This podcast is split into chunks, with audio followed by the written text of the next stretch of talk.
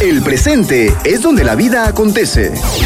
Por eso, hay que dar a conocer nuestras inquietudes y aportar lo que hemos aprendido para salir adelante diciendo, pido la palabra. Pido la palabra. Con ustedes, Ricardo Seoane y Roque Pedraza.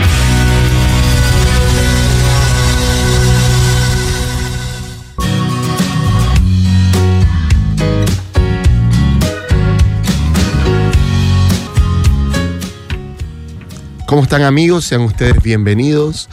Eh, este es un programa, eh, pido la palabra, un programa en el que nos ocupamos de temas que te puedan ayudar en tu crecimiento personal, como, como hijo, como trabajador, como papá, como ser humano. Y hoy vamos a eh, ponernos a hablar como pareja. El tema de hoy tiene que ver con la infidelidad, una crisis muy fuerte que las parejas viven, muchas en determinados momentos de su historia y para las cuales representa uno de los retos más difíciles de superar. estamos hablando de una crisis de, infidelidad cuando pues, uno de los miembros de esta pareja eh, engaña a otra a, su pareja con otra persona. Pero vamos a hablar sobre todo de cinco cosas que no se sabían la, gente en general no sabe sobre esta crisis. Todos tenemos algunos criterios, algunas ideas, todos en algún momento nos hemos dicho, si mi pareja me es infiel, yo no puedo continuar más con ella. Todos nos hemos dicho en algún momento de nuestra vida, cuando joven, cuando adolescente, en nuestras primeras relaciones de pareja, eh, y muchos de nosotros pues hemos tenido nuestros momentos en donde decimos, ok, yo tengo miedo a que eso ocurra, ¿no? A mí no me gustaría que eso ocurriese, ¿verdad? Entonces, eh, frente a estas cosas que no sabíamos, la idea es que podamos tomar mejores decisiones y que podamos tener una idea un poco más clara sobre cómo empieza, qué pasa en el transcurso, incluso hasta cómo se la repara. ¿Y te parece que comencemos hablando sobre algo que por lo general eh, digamos, todos sabemos o tenemos criterios de qué es una infidelidad y qué es para mí una infidelidad. Sin embargo, es importante decir que eh, los criterios son diversos y que nadie puede decir esto es infidelidad y esto no. Y es un tema transversal, Roque, porque ahí donde hay eh, una pareja que está teniendo problemas con sospechas, por ejemplo, o que ya sucedió alguna cosa, como por ejemplo mensajes entre uno de, los miembros de la pareja con una tercera persona, entonces... Eh, eh, para, para, esa persona puede llegar a decir, pero, pero solo fueron mensajes, no te la hice, no es infidelidad. Entonces, creería yo que uno de los primeros puntos a conversar es que eh, cuando comienza una infidelidad es una cuestión, primero, subjetiva de cada persona, pero también hay diferencias entre varones y mujeres, ¿no? Sí, claro, es un concepto muy en expansión. Y hablando de cuál es el inicio, en qué momento, cuál es el centímetro cuadrado que define entre que esto es una infidelidad y no, depende mucho de cómo lo viva cada quien. Tan diverso es así que tenemos un par de mensajes, ideas en nuestras redes, incluso hemos eh, invitado a personas que nos puedan escribir. Una de ellas nos dice, eh, hay una infidelidad cuando hay un compromiso sentimental con otra persona. No solo cuando hay un desliz, dice esta persona. Otra persona nos dirá algo así. Yo creo que la infidelidad empieza cuando alguno de la pareja empieza a mirar o a desear internamente a otra persona. Otro dice, creo que inicia cuando alguien en la pareja deja de amar de verdad. Otro nos dice, eh, un momentito por favor, otro nos dice, la infidelidad empieza cuando la acción que tuve no se la cuento a mi esposo o a mi esposa. Mm, Entonces fíjate, hay varios componentes, ¿no? Primera persona hablaba de compromiso, otra persona hablaba de un deseo con alguien que no es mi pareja, otra persona hablaba con esa falta de amor o esa pérdida de ese deseo con la persona amada, y otra persona habla del secreto. Fíjate, elementos o ingredientes que están evidentemente en la crisis de infidelidad y que hay que saberlas tener en cuenta. Hay muchos quienes dicen que la infidelidad empieza con una comparación. Ay, si mi esposa me tratara como me trata mi secretaria. Ay, si mi esposo fuera tan atento conmigo como lo es mi jefe ay, si esta persona, si mi pareja nada más me atendiera como me atiende esta persona o me hablara como me habla esta persona. Entonces muchos dicen que ahí ya empieza un camino que puede considerarse peligroso con una especie de comparación. Entonces fíjate, ¿Cuándo empieza una infidelidad? Es una cuestión bien subjetiva, como bien decías, depende mucho de cada quien y es muy importante hablar esto. Porque si yo no sé cuándo es una infidelidad para vos, si no tengo muy bien, muy claro, digamos, y lo dejo nada más a libre criterio, existen personas que dicen, pero si no pasó nada, dice uno. La otra persona dice, pero ¿cómo no pasó nada? No puedes decirme que no pasó nada. Yo dice, claro, no pasó nada porque nunca tuvimos este, intimidad. Entonces, para una persona la intimidad es como eh, eh, la frontera que divide entre la infidelidad y lo que no es infidelidad, pero para la otra persona ya pasó mucho la frontera hace un tiempo atrás sin que haya necesariamente intimidad. Y estoy pensando, claro, pues sabes que a mí me gusta, o es muy fácil pensar en extremos, ¿no? Nuestro cerebro rápidamente nos lleva a pensar, y si me voy mucho a la derecha y si me voy mucho a la izquierda. Bueno, si me voy mucho eh, para un lado, llego a pensar que, bueno, no, infidelidad es solamente cuando te dejé por otra por ejemplo, ¿no? Claro. O sea, mientras yo esté con otra mujer, pero no te dejo, todavía no es infidelidad. Sí, claro. Eso no, que alguna vez que... No, inclusive alguna Eso no significó nada para Ajá. Alguna vez escuché algo así como, mira, vos y yo no estamos casados, por lo tanto no es infidelidad. Ah, caray. No lo había escuchado claro. Entonces, bueno, ¿no? Ese es un extremo porque obviamente ya están involucrados emociones, están involucradas incluso a veces encuentros físicos o sexuales. Claramente hay una infidelidad, pero se puede ir por ese lado como para la excusa. El lado hacia la excusa. y el lado hacia la acusación de personas que también he escuchado, Roque, que dicen que se despiertan molestas y no sé qué. ¿Por qué? Porque se soñaron que su pareja le fue infiel. Claro, y si se soñaron es por algo. Claro, ¿no? Vos me la estás haciendo porque yo me soñé, vos sabés que cuando yo me sueño estas cosas pasan y entonces, bueno, aparece eh, por el lado de la acusación exageraciones, digamos, ¿no? O que están en, un lugar y, digamos, la esposa o el esposo está atento al otro a ver a quién mira. no, está, no está viendo nada, solamente lo mira, mira, quién, mira, quién, miraste a alguien ya me fuiste infiel. Entonces, claro, digo yo que, que eso es una cosa que hay que cuidar. Por el lado de, eh, de, la acusación, podríamos entrar en patrones celotípicos, ¿no? Eh, y por el lado de las excusas, podemos entrar quizás en infieles crónicos o en problemas a la hora de asumir responsabilidades. Hay para quienes mi pareja, si, se, si tiene contacto virtual con, con personas de otro país, este, para tener alguna especie de conversación de tipo sexual, ya es una infidelidad. Hay personas que, que si encuentran a su esposo eh, viendo pornografía, ya sienten que fue una infidelidad también. Claro, porque empiezan a sentir que él está deseando a, las a las muchachas que están viendo en, en, en, la escena, ¿verdad? Entonces empiezan a sentir como esa, esa cuestión, no me desea a mí, desea a otras personas, él deseará otra cosa. Bueno, evidentemente es un tema muy difícil de señalar, pero es muy importante que ante la duda es mejor la aclaración. Oye, cuando vos haces esto, yo me siento de esta manera porque empiezo a sentir como si me estuviera haciendo infiel. Probablemente no estemos hablando de una infidelidad con todas las letras, pero yo ya empiezo a sentirme de esta manera. Para mí esto ya es un camino peligroso. Entonces, ese es un primer criterio que podamos conversar al respecto. Una segunda cosa que no se sabía sobre la crisis de infidelidad es eh, por qué hay diferencias entre infidelidades perpetradas por varones y las producidas por mujeres.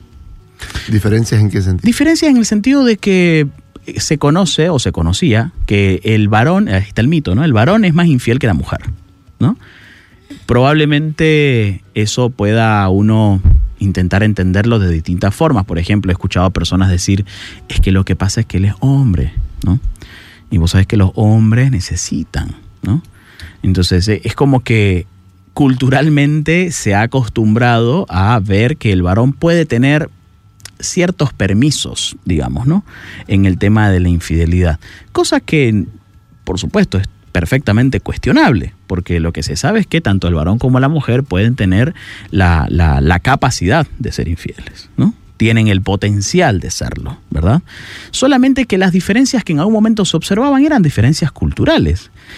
Por ejemplo, con ese tipo de eh, ideas o creencias normalizadas por la sociedad, pero también por una cuestión de probabilidad.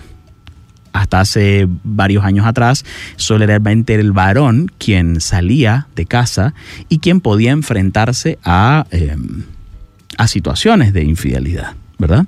Mientras que la infidelidad femenina hace varios años atrás y quizás un par de décadas era más eh, menos probable porque como no salía de casa estaba siempre con sus hijos por eso aparece el mito famoso del lechero, ¿no? ¿Vos sabés quién era el lechero? Era la persona que iba y tocaba la puerta de la casa, territorio de la mujer dentro de la relación y que probablemente era una de las pocas posibilidades donde la mujer podría llegar a ser infiel con alguien más. Por eso ese mito del lechero. Del lechero y del vecino, ¿no? O del vecino, ¿no? O del jardinero, ¿no? Este, de alguna manera hace referencia a las pocas posibilidades que la mujer en ese contexto anterior al, actual, donde la mujer no, pues no trabajaba fuera del hogar, sino dentro, eh, hacía referencia a que la diferencia era simplemente cuestión de probabilidades al día de hoy la mujer al participar de los mismos espacios laborales y sociales de los varones, las diferencias son mínimas y en algunos casos incluso hasta parejas, ¿no? Sí, sí, es, un mito eh, pensar de que, de que los varones hoy por hoy son más en proporción infieles o que necesitan ser infieles, ¿no?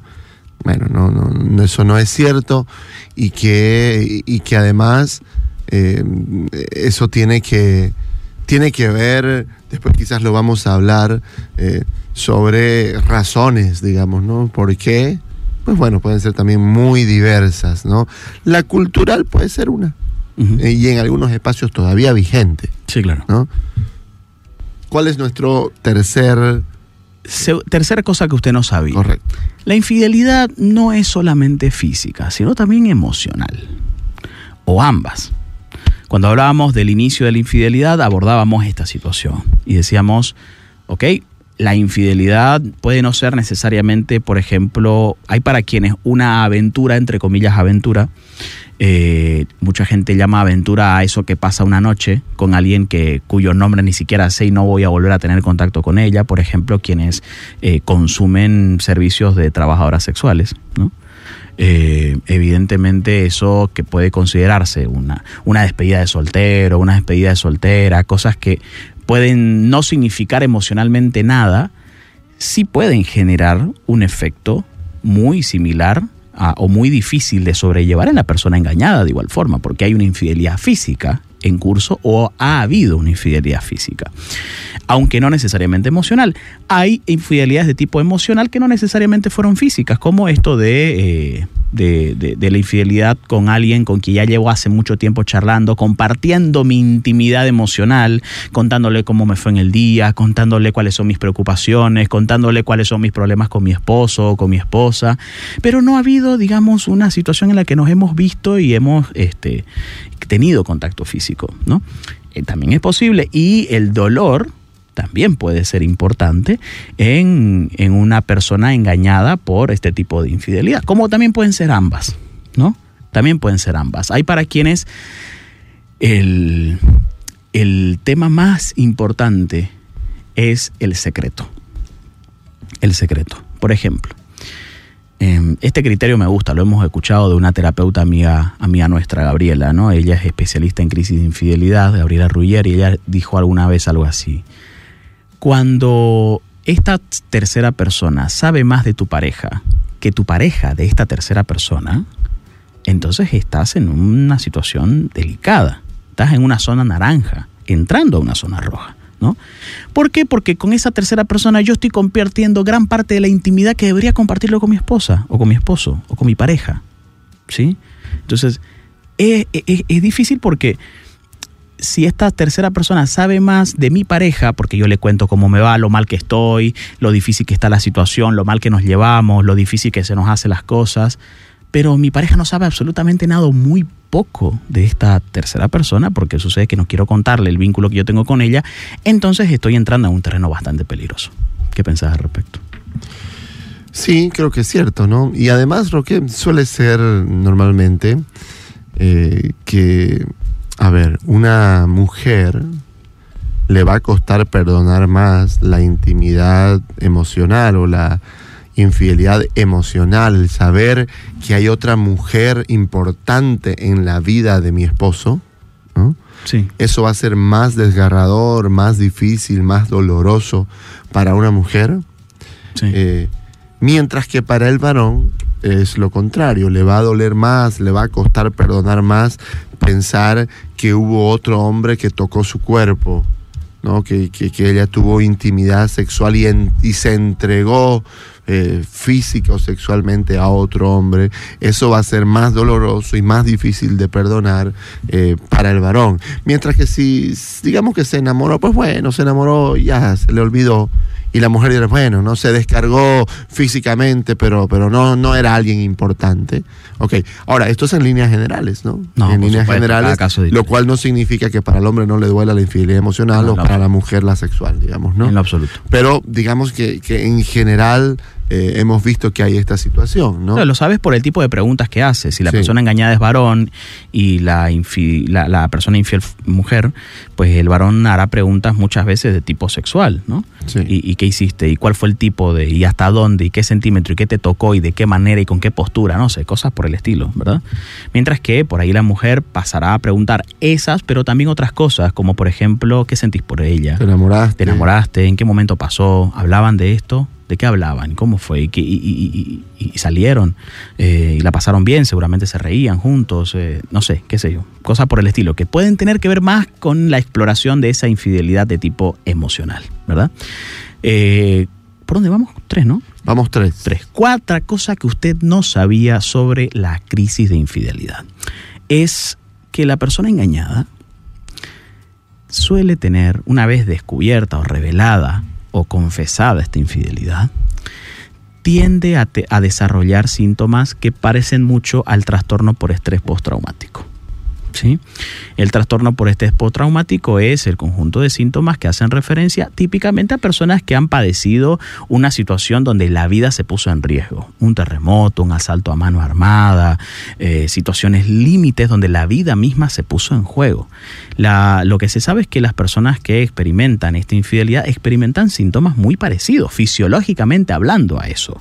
Dificultades para conciliar el sueño, dificultades para concentrarse, hipervigilancia todo el tiempo, estar atento, pensamientos obsesivos que no se pueden sacar de la cabeza, flashbacks, como esas imágenes que vienen de un rato a otro, eh, de, lo que al, contenido al que yo me expuse, si me expuse a mensajes de mi esposo con esta otra persona o de mi esposa con esta otra persona, si me expuse a imágenes, a videos, a recuerdos, a donde, a lo que sea que me haya expuesto, vienen muchas veces a nivel de flashbacks, ¿no? O dificultades para respirar, taquicardia, en fin, crisis de ansiedad o de pánico. Obviamente, estas, eh, estos síntomas hacen de referencia al nivel de afectación que una persona engañada suele tener. Y esto es importante puntuarlo. Y yo me iría un poquito más allá y diría que la persona engañada tenga todos estos elementos sintomáticos no significa que la única persona que debe buscar ayuda sea ella. Ahí vamos a entrar en el último punto, ¿sí? Sobre cómo se repara esto y sobre cuál es el esquema, digamos, ideal para esto. Pero desde ya pongo sobre la mesa de que hay un nivel de afectación del que hay que hacerse cargo.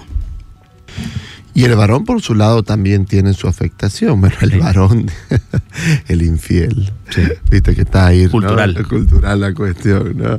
El infiel, eh, también, que puede ser varón o mujer, eh, eh, tiene sus propias dificultades. Y por eso, Roque, mira, hablando de, de esto, a ver, ¿no? Hay distintas maneras de tratar un trauma. Pero está claro que cuando una persona ha sentido una vulnerabilidad, que es la palabra correcta frente al trauma, ¿no? Sí. Se ha sentido tan vulnerable que su vida pudo dejar de ser, digamos. Entonces, esa vulnerabilidad desarrolla todos estos traumas.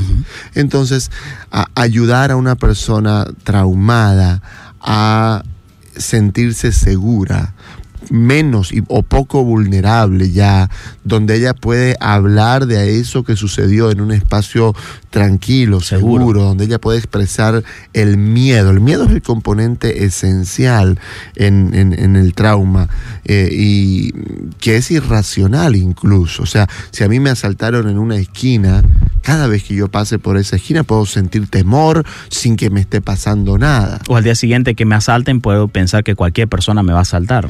O si me asaltaron en una moto, cada vez que escucho una moto siento miedo. Claro. Entonces, eh, hace parte de eso. Entonces, el miedo se apodera de la persona traumada.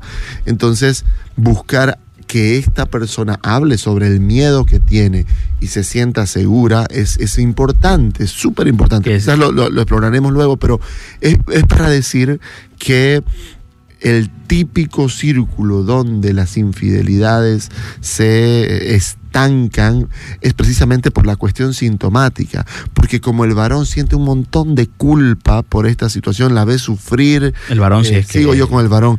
Eh, el infiel sigue, o la infiel sigue, ve a su pareja muy afectada, siente culpa, ¿no? Una culpa muy grande. Entonces, una persona con mucha culpa, ¿qué es lo que quiere? No volver a hablar más de esto, ya te dije, ya se acabó, dejémoslo ahí, pasemos la página, borrón y cuenta nueva sigamos adelante. Y la persona traumada, la persona víctima de la infidelidad siente que, ok, lo hablamos y que en los dos o tres días le vuelven los flashbacks, se vuelve a sentir vulnerable, aparece otra vez el miedo y entonces se estancan y se estancan a partir de lo que cada uno vive. Por eso es tan importante pensar de que como cada uno vive sus propios síntomas luego de una infidelidad, pues bueno, entonces ahí a partir de esos síntomas, cuando no se, no se habla de esto, cuando no se lo tiene claro, cuando no se explora lo que está sucediendo, ok, entonces él no quiere hablar y ella se muere por hablar. Y mientras él menos quiere hablar, ella más se desespera y más quiere hablar.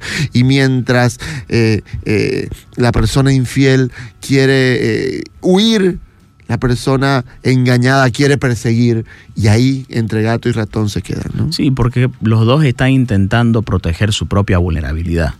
Los dos están intentando eh, sacarse de encima esa vulnerabilidad cuanto más pueden. Mientras uno de ellos está vulnerable frente al, al estrés que provoca este tema, el otro está más vulnerable frente a la posibilidad de que lo vuelva a hacer.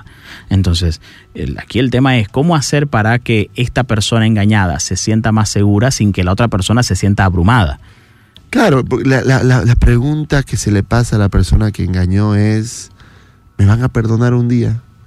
Claro. ¿Será que esto irá a cambiar alguna vez? de aquí en adelante mi vida va a ser una serie de acusaciones todos los días y todo el tiempo. Hay gente que sin haber pasado por eso ya no más anticipa y dice, no, esto ni idea, esto no va a funcionar, claro. esto, no, va a cambiar, no se le va a salir de la cabeza, todo el tiempo me va... Y, ahí hay que decir una cosa, Roque, ¿no? Eh, si una persona fue infiel y realmente quiere recuperar a su pareja, no se puede poner en el plan de decir, bueno, te fui infiel y qué, ¿no? Ya pasó, ya, ya te pasó, pedí ya te pedí perdón, dejémosla atrás y por último, si no querés me voy.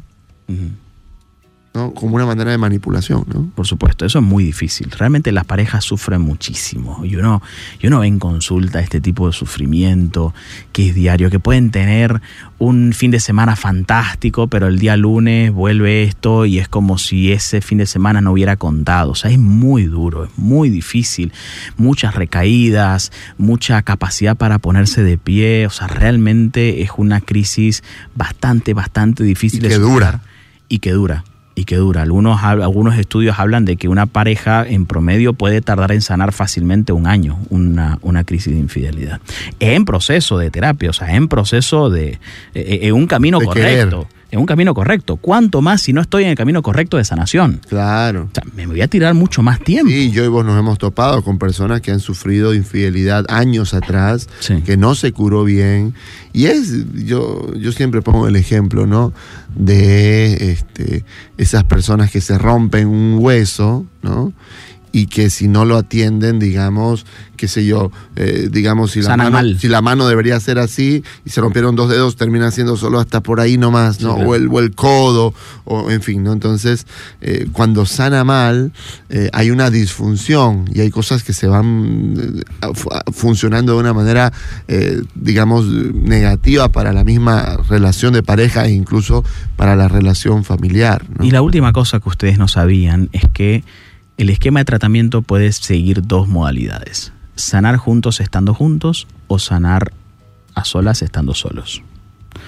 Es verdad que la infidelidad provoca la mayor cantidad de separaciones que uno pueda ver eh, cercanamente, ¿no? Pero no es la única, como ya habíamos dicho al principio. Eh, siempre será mejor enfrentar una crisis que enfrentar dos si estamos enfrentando la infidelidad y de además la separación como una crisis también, la ruptura amorosa como tal, evidentemente, el panorama se hace más difícil para cada uno, pero hay quienes deciden aquello y no es ningún, ningún reproche al La, respecto. la pregunta sería, ¿no? Eh, ¿La separación cura la infidelidad? No, por supuesto, son dos crisis las que se te vienen. Probablemente sentirías eh, un poco más de alivio de haber hecho lo correcto, o de haber sido como Al inicio, contundente al inicio, pero eso no significa que no sea doloroso en lo absoluto, ¿no? Eso, dolor, eso no le quita el dolor. Sin embargo, son dos esquemas posibles, ¿no? El peor de esos esquemas, en realidad es un tercero, es sanar solo estando juntos. ¿Por qué digo sanar solo estando juntos? Como la persona engañada es la que tiene los síntomas, entonces busca ayuda, ¿no? Pero como siente que no va a, a veces tener colaboración de la otra persona, porque la otra persona no quiere buscar ayuda, piensa que no significó nada, piensa que no sé, anda vos, yo no necesito, qué sé yo, estas cositas. Entonces muchas veces la persona engañada es la que busca cierto alivio. Pero ese esquema es sanar sola, pero estando juntos. O sea, seguimos siendo pareja, pero quiero sanar solo o sola.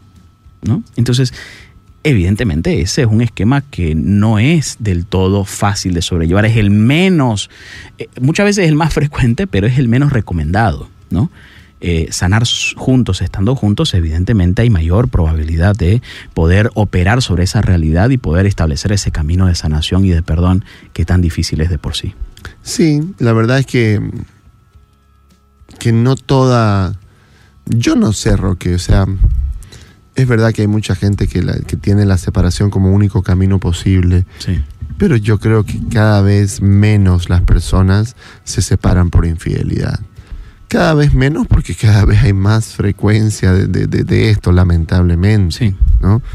Eh, el problema es que, que- que yo sí creo que la mayoría de esas infidelidades no sanan bien, ¿no?